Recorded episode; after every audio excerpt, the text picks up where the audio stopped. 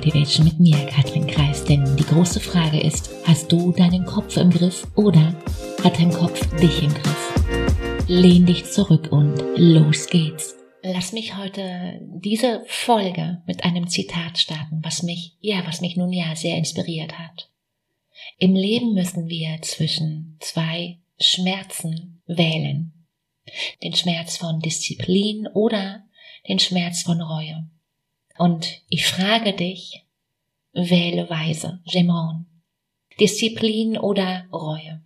Warum, warum das so wichtig ist. Immer, immer wieder sehe ich, wie Menschen die Befriedigung kurzfristiger Bedürfnisse ja über dauerhaftes Glück, Erfolg oder auch Wohlbefinden stellen.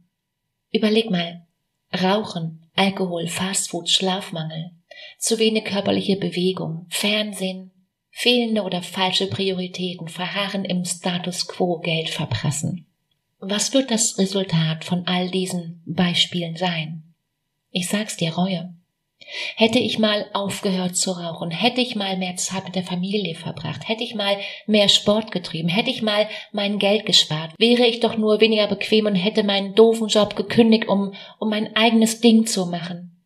Meine Oma sagt immer, hätte ich, da sind keine Habichte, kennst du vielleicht, oder?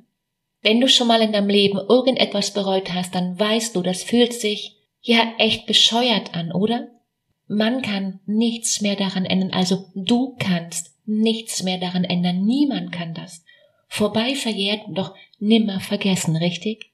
Und hier we go, mein, mein Plädoyer für mehr Disziplin im Hier und Jetzt, weil die Frage ist, was willst du und wie kommst du da wohl hin? Sich das mal zu überlegen. Ich weiß, das ist nicht ganz so easy. Was sorgt dafür, dass du dein Ziel tatsächlich erreichst? Ja, da gehört eine, eine große Portion Disziplin ja eben dazu. Die kaufst du mit ein.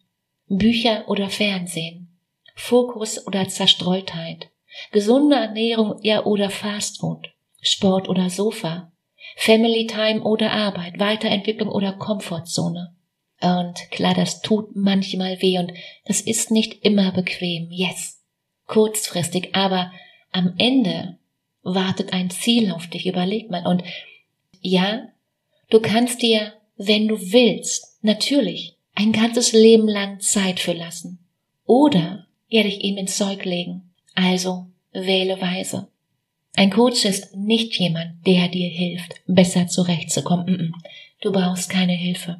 Ein Coach ist jemand, den du dir leistest, deine Muster zu verstehen und deine Komfortzone zu vergrößern und dein Leben bewusster zu gestalten.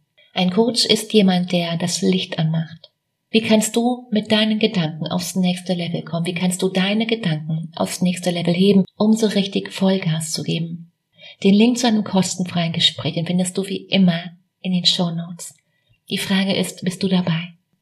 In dem Sinne, mach dir Freude. Leg los, fang an. Tschüss, Katrin.